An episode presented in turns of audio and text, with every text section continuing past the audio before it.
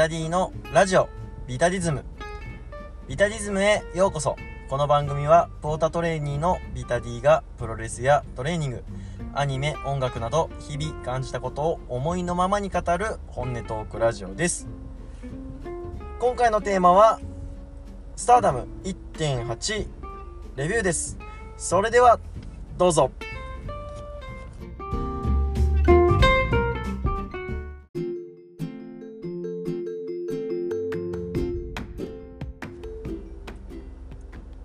回のテーマはスターダム1.8レビューやっていきましょう。はい、えー、今年のプロレス染め一発目は、えー、スターダム行ってきました。まずですね、えー、直前のプレビューを聞いていただいた、えー、方は、えー、わかると思いますが、えー、少し落胆して、えー、今回の、えー、スターダム観戦行ってきました、えー、その理由としてはこの1.8の前の大会ですね、えー、1.6の、えー、大会で6名の、えー、欠場選手が出たということで今日の1.8についてもスターライトキッド姫か、えー、渡辺桃が、えー、欠場になりますと。いう、え、発表が前日にありました。それによってメインで予定されていた安住対キッドのハイスピード選手権が、え、なくなり代わりに、え、セミファイナルに、え、新春お年玉スペシャルタッグマッチというカードが、え、組まれることによって一応ビッグマッチという、まあ、手を持つというのはねちょっと言い方としてはちょっとやらしいんですけどまあそういうもんですよね。うん。はい、えー、そんなこともありつつ、えー、名古屋国際会議場、えー、行ってきました。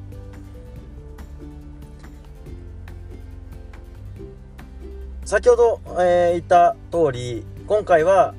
えー、スターダムのビッグマッチということでペーパービューも、えー、販売しているビッグマッチということで、えー、会場のね仕様が、あのこれまで名古屋国際会議場何回もプロレス見に行きましたけどこれまでで、えー、一番のビッグマッチ仕様でしたね。通常名古屋国際会議場は、えー、4面入れることができるんですけれど、えー、南と北が、えー、スタンド席まあスライドで、えー、席を出せるようなシートになってるんですけど、えー、今回は、えー、北側のスタンド席は、え、作らず、えそちら側北側を、え完全にステージにして、えそのステージのバックに、え大きめのスクリーン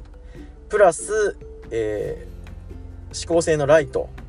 と、えさらにパイロで演出がされてました。えー、音も結構ビッグマッチ仕様な、えー、感じの音響で少しね大きいかなと思ったんですけど音がねただこのさっき言ったライトとかパイロの演出がかなり派手だったので、まあ、それに負けないような、えー、バランスをとって、えこういう結構大きめの音でバランスをとってたのかなっていう気がします。え公式の発表としては、えー、1017人、えー、満員ですね、えー、僕は南側のスタンド席を取ったんですけど、えちょっと上のスタンド席が8000円で少し安いけれど見やすいんですよ。実は安い方がね。うん。なんでそっちにしたかったんですけどそっちはねもうピアで売り切れてたので諦めて、えー、一つ、まあ、前の方のねスタンド席にしたんですけどまあ結構ぎっちりね埋まってましたね。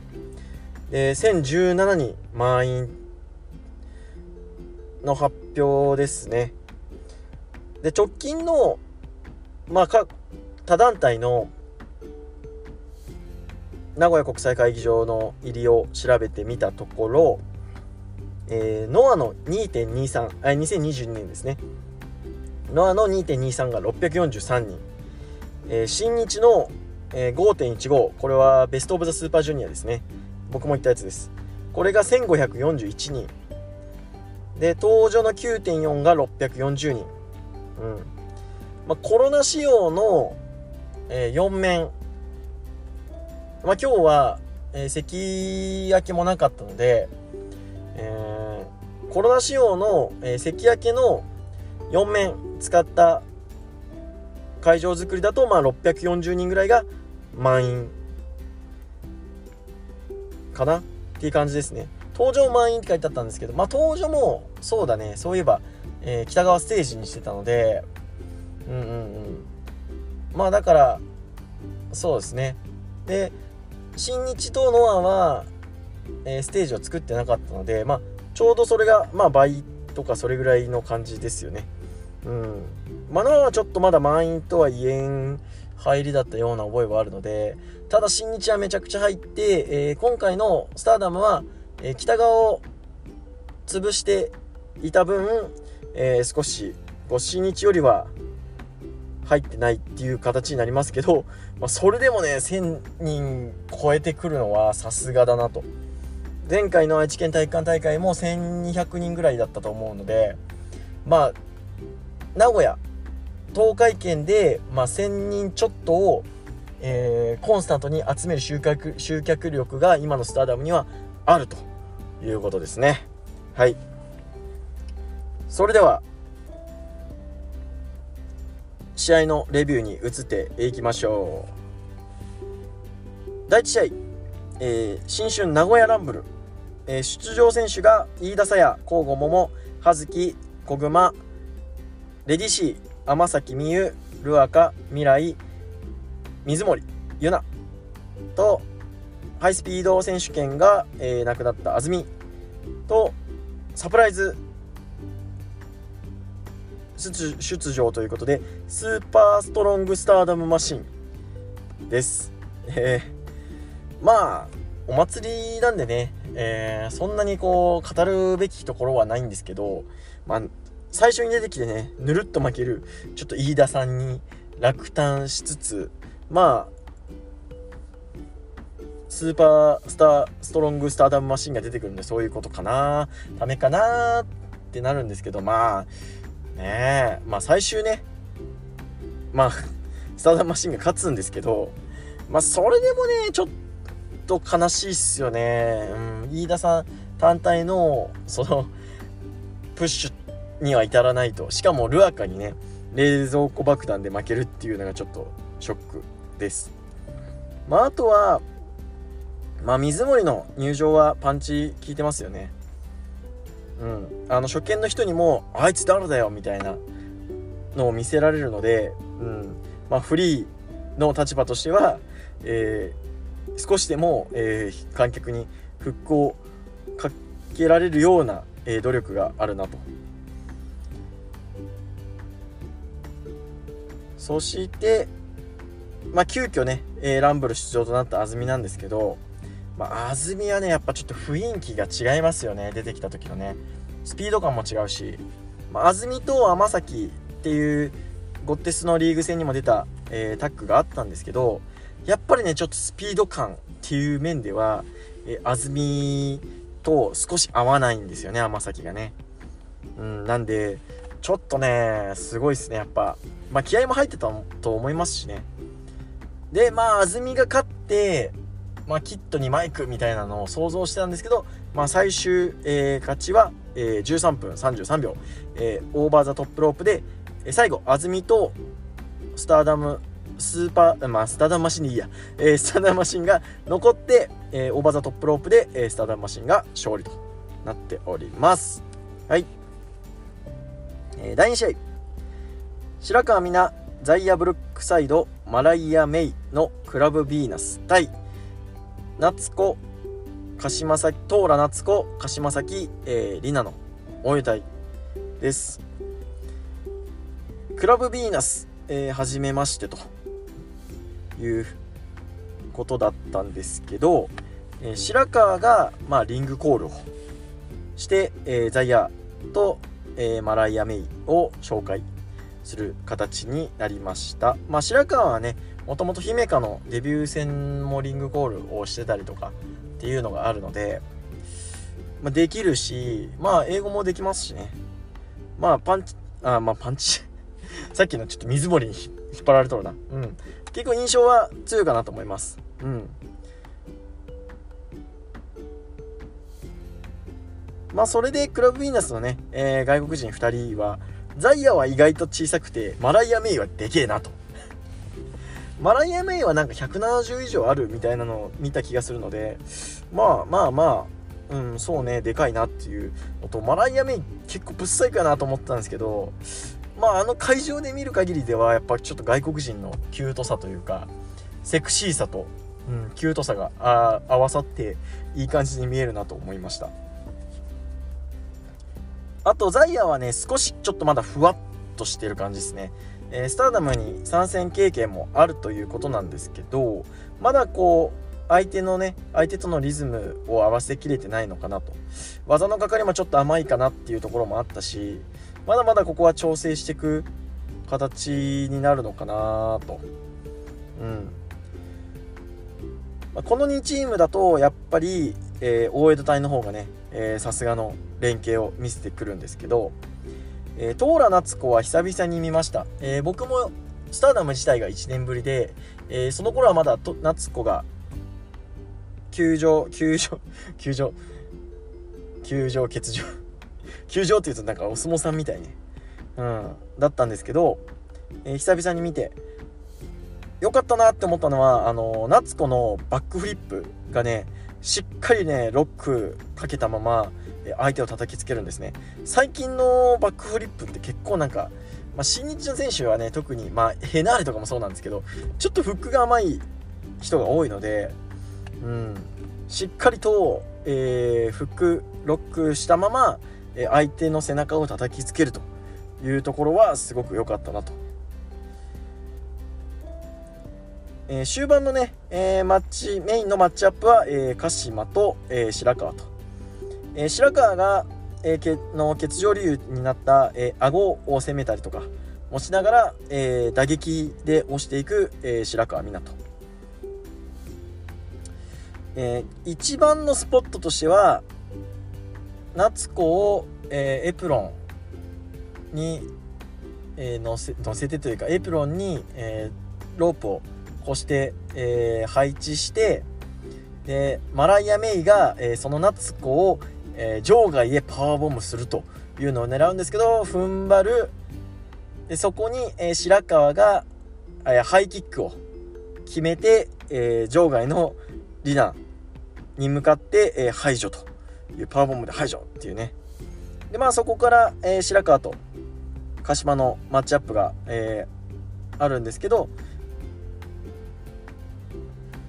白川はねあとは起死回生を狙ってきた、えー、鹿島を切り返して足のような字に入るのは結構良かったなと。うん。でまあ、最後は、えー、バックフィスト。裏剣ですね。裏剣とかを交えつつえー、グラマラスドライバーミナで勝利と。おめでとうございます白川美奈まあ僕はね今、えー、白川美奈応援、えー、モードなので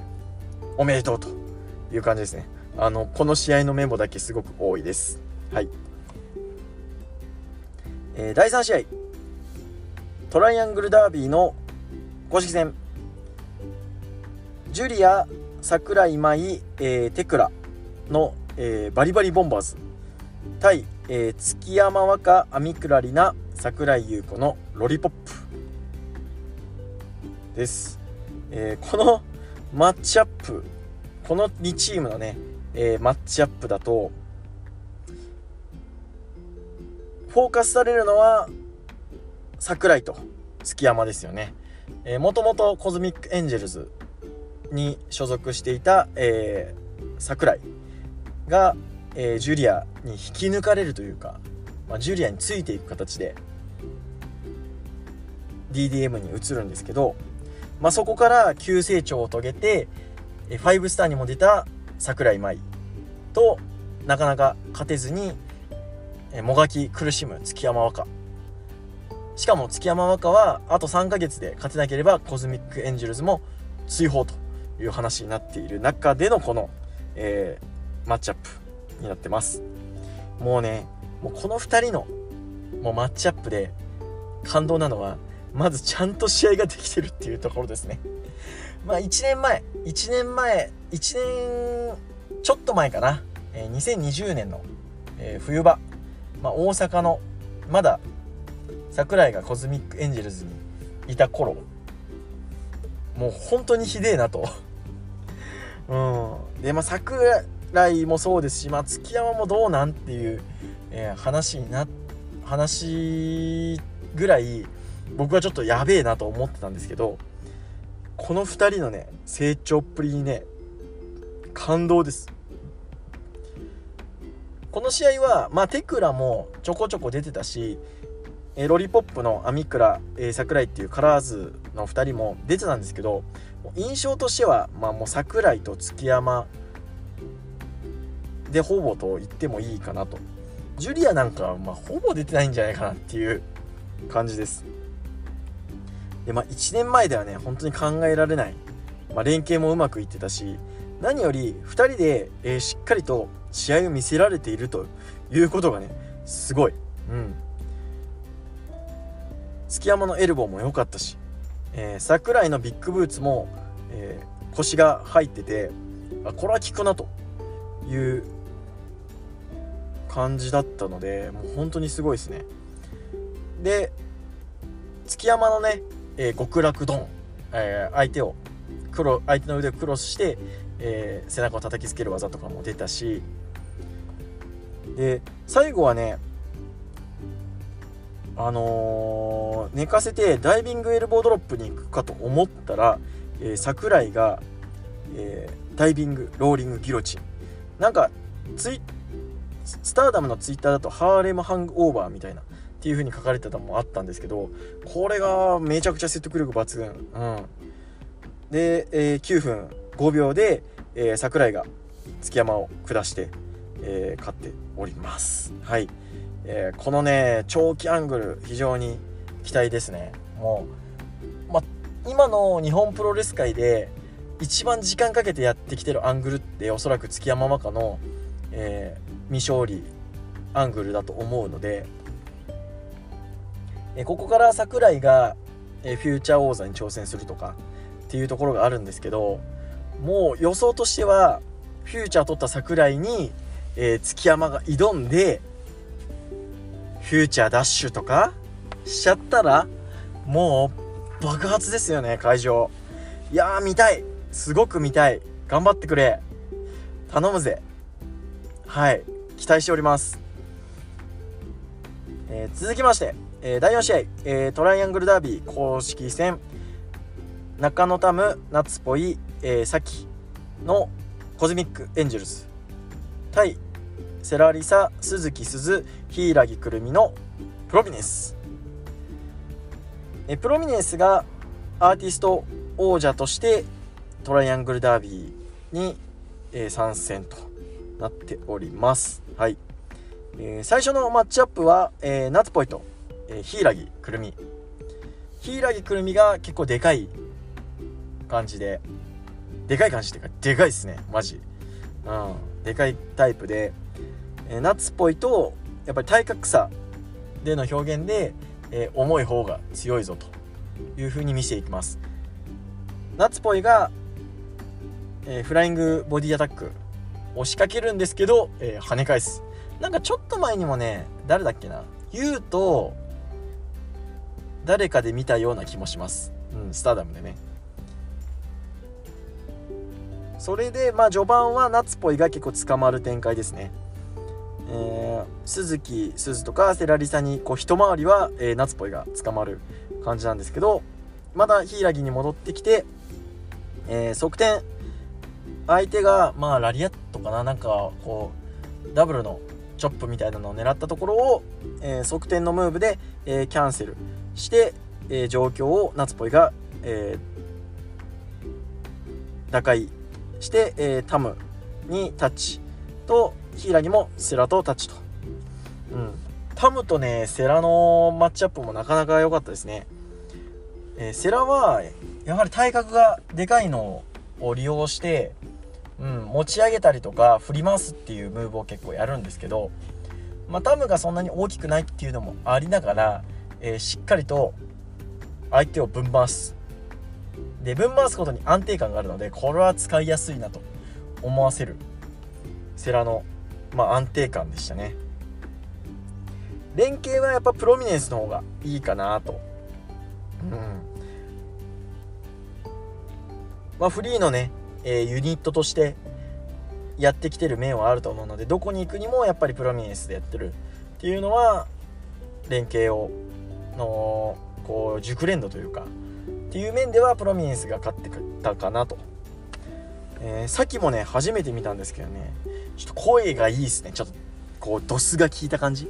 うん。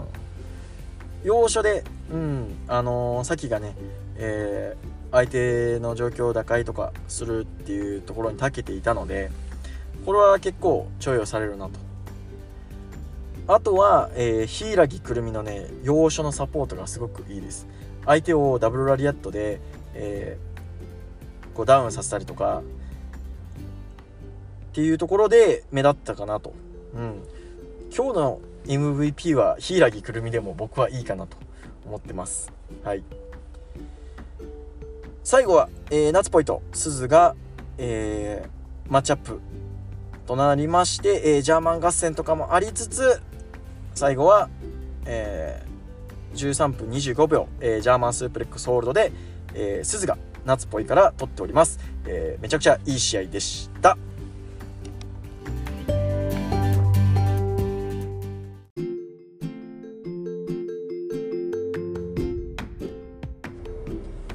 続きまして、えー、セミファイナル。新春お年玉スペシャルタッグマッチ。首里岩谷真由組対舞香林下歌美組です。こちらは、えー、キットと、えー、姫か渡辺桃が欠場によって、えー、まあ欠2人というよりはまあキットのね、え欠場によって、メインイベントであったハイスピード選手権がえなくなってしまったので、え急遽、まあ、ビッグカードとしてえ配置されたカードになります。え各ユニットの、まあ、対象格というか、うん、まあ、トップ戦線でね、え戦ってきたえ人たちを、まあ、組ませてどうなるかと。いうところですねマイカと宇多美は少しギスギスした感じで、えー、首里と岩谷に関してはそんなにこうまあ仲悪いっていう感じではなくっていう入り方でしたね、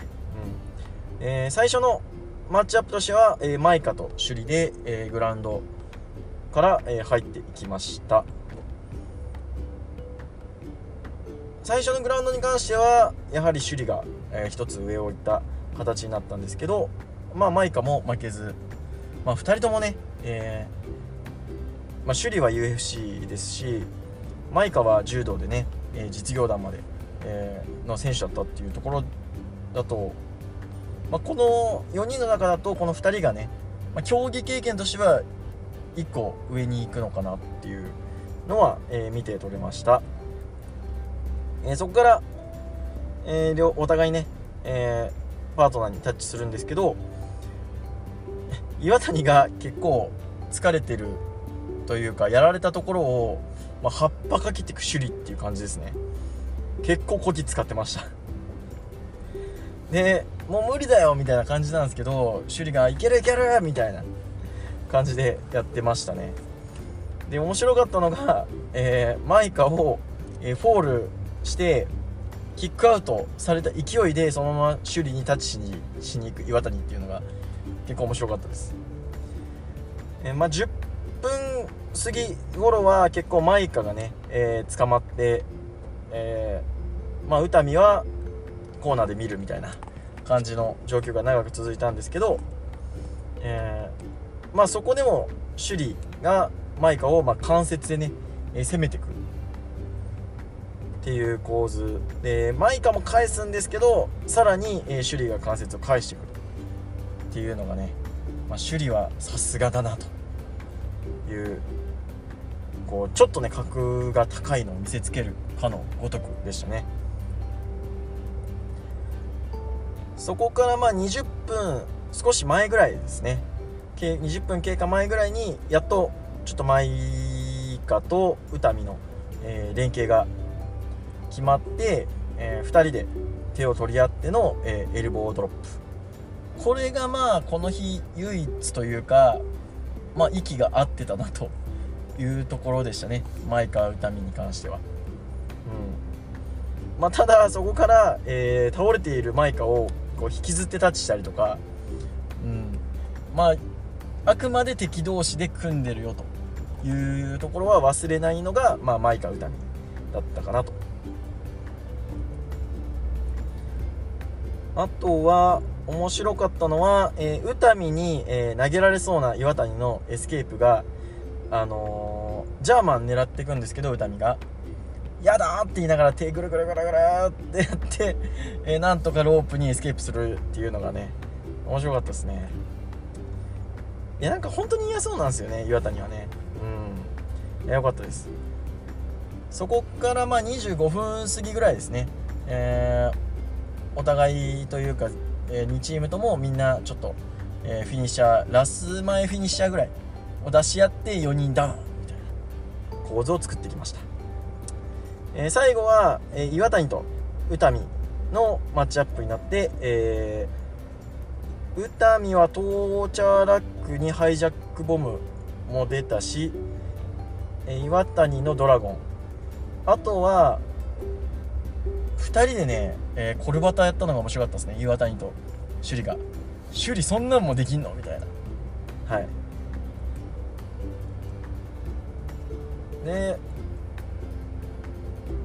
まあ当然ねこの4人で、えー、決着がつくこともなく、えー、30分時間切れドローとなりました。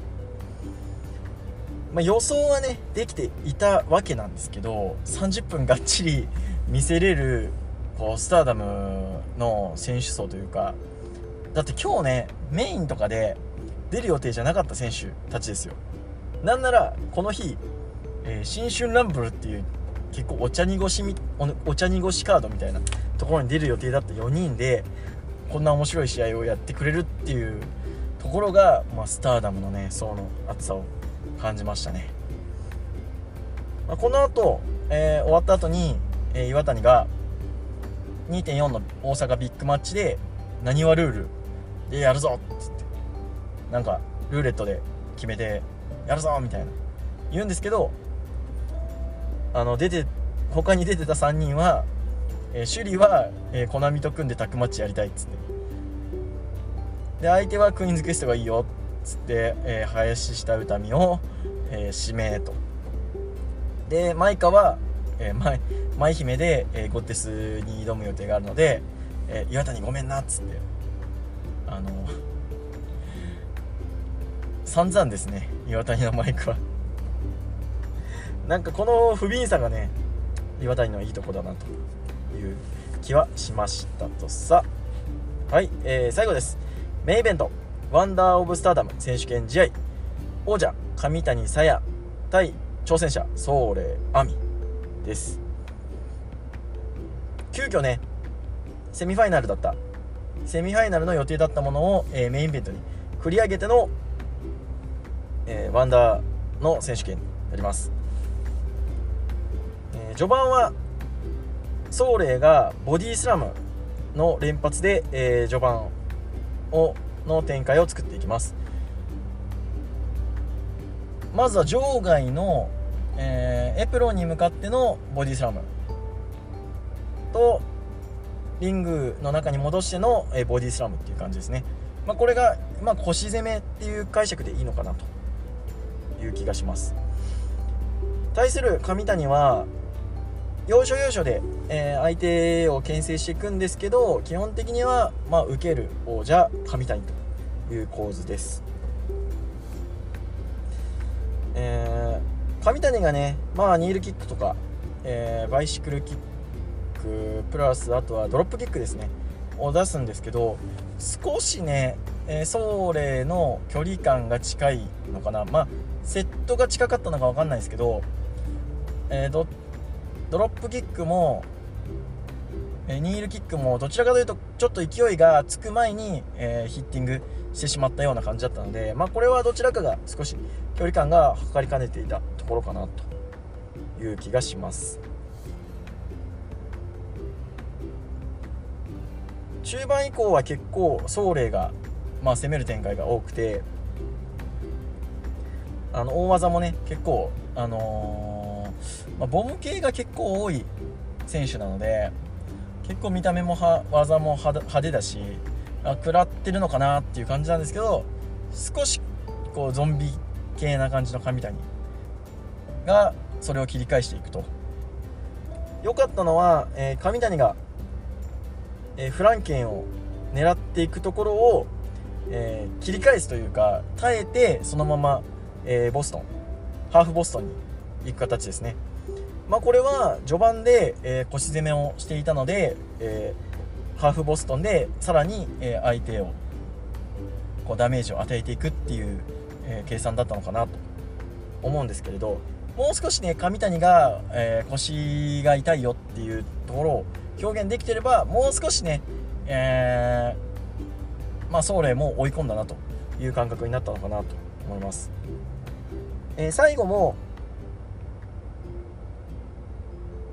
ソーレが、えー、ラストフィニッシャーですね、えー、イカズチのごとしですか。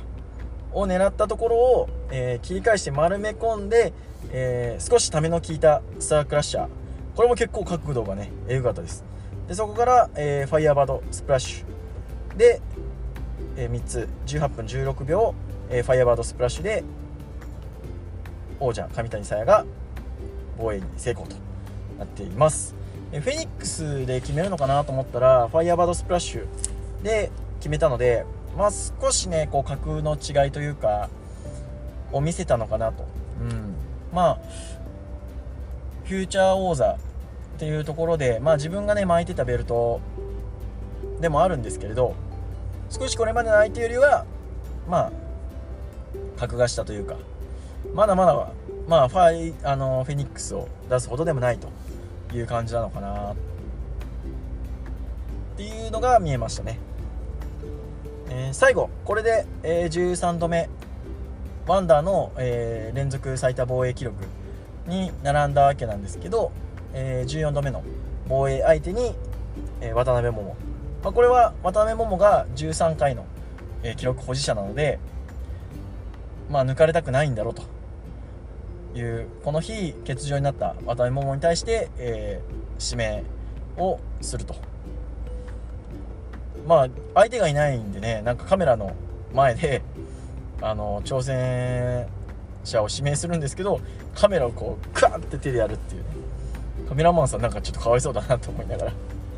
はい。あのそんな感じでね。で最後は、えー、私がスターダムな締めです。はい。まあまあやっぱねその急遽のメインっていうのと、まあ、セミがねかなりこうトップ戦線の人たちが気合を入れてやってしまったので、まあ、プレッシャープラス少しねこう爆発にかけるというかまあ多少やっぱり観客もまあ防衛なんでしょという空気感があったので、まあ、それを覆すまでには至らなかったかなという感覚です。はいそれでも全体的なマッチクオリティはすごく高かったし、まあ、ペーパービューが入ってるっていうこともあり、えー、全体的なこう昔ね地方で、えー、手を抜くスターダムっていうのは見れなかったので、えー、楽しんで見れたので、え今年の、えプロレス止め、え満足いく結果になりました。ということで今回のテーマトークは以上となります。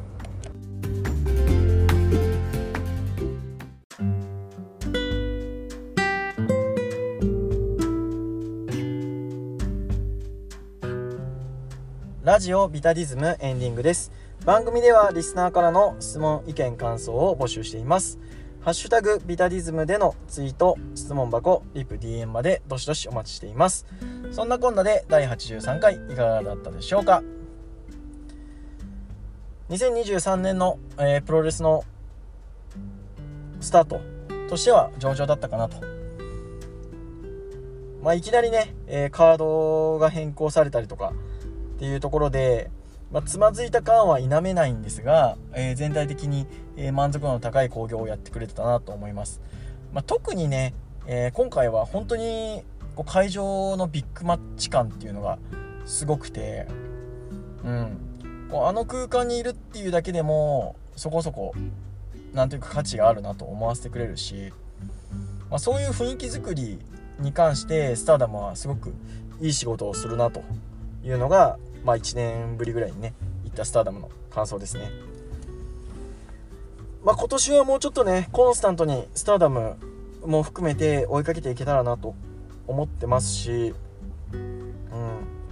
気になるカードはね、えー、ワンマッチレビューとかしてやっていこうと思っておりますので、うん、あのー、そうっすね。なんかまあノアがねちょっとゴタゴタしてる感もあるので実はスターダムがやっぱ一番面白いんじゃねえのっていう 気はしてるんでまあ面白いところをしっかりと、えー、つまみ食いしていくのが私のスタイルですので、えー、ぼちぼちやっていこうかなと思っております。はい。ということで本日のビタディズムは以上となります。この時間のあなたのお相手はビタディでした。さようなら。